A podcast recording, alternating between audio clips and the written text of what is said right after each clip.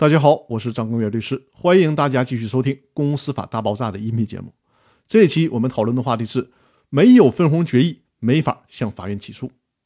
我已经连续用了十期的音频来和大家聊《公司法司法解释四》的第十四条，算是把这条完全的吃透了。那接下来我们就开始学习《公司法司法解释四》的第十五条的规定。我们先来看一下第十五条的法律原文：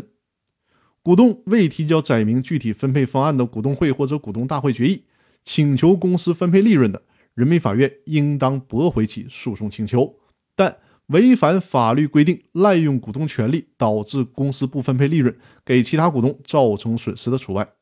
其实我跟大家说，这一条最重点讨论的是但书后面的条款，也就是但。违反法律规定、滥用股东权利导致公司不分配利润，给其他股东造成损失的除外，主要讨论的是这部分内容。在这段文字当中，隐藏的学问是最多的。用最高法院的说法，就是这个法律条文肯定了公司或者是股东或者是经理人的商业判断权，也就是说，公司和股东还有职业经理人们，他们有权判断公司到底是不是应该分红，或者是对于分红多少进行判断。法院应该予以尊重，但是同时还规定了一些例外的情形。在公司法目前的制度下，如果出现了小股东的合法权益受到压制，比如说大股东长期的不向小股东分红，小股东只能在公司连续五年具备分红条件而不分红的情况下，请求公司回购他的股权，或者是以出现公司僵局为由请求解散公司，但这些只是极端的维权方式。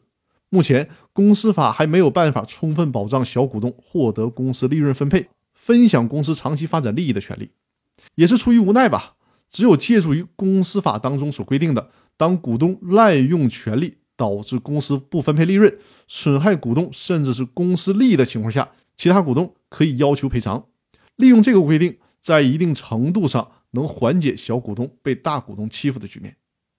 我们假设股东通过这种方式维权成功了。那法院应该是以什么方式来进行判决呢？一般包括两种方式，一种是直接判决公司分配利润，比如说判决公司应该分红一百万；第二种方式呢，就是判决公司做出分配利润的决定，比如说法院强令公司在判决生效之日起十日内做出分红的决议。但至于分红多少，那就是由公司自己决定了。在实践操作当中，具体用哪种判决方式，还有就是尺度怎么把握？按照最高法院的说法，就是由人民法院自己去斟酌决定。这一期就是对《公司法司法解释四》第十五条的一个大概的了解。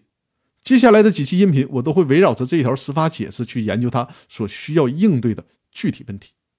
那好，我们这一周的分享就到这里，祝大家周末愉快，谢谢大家。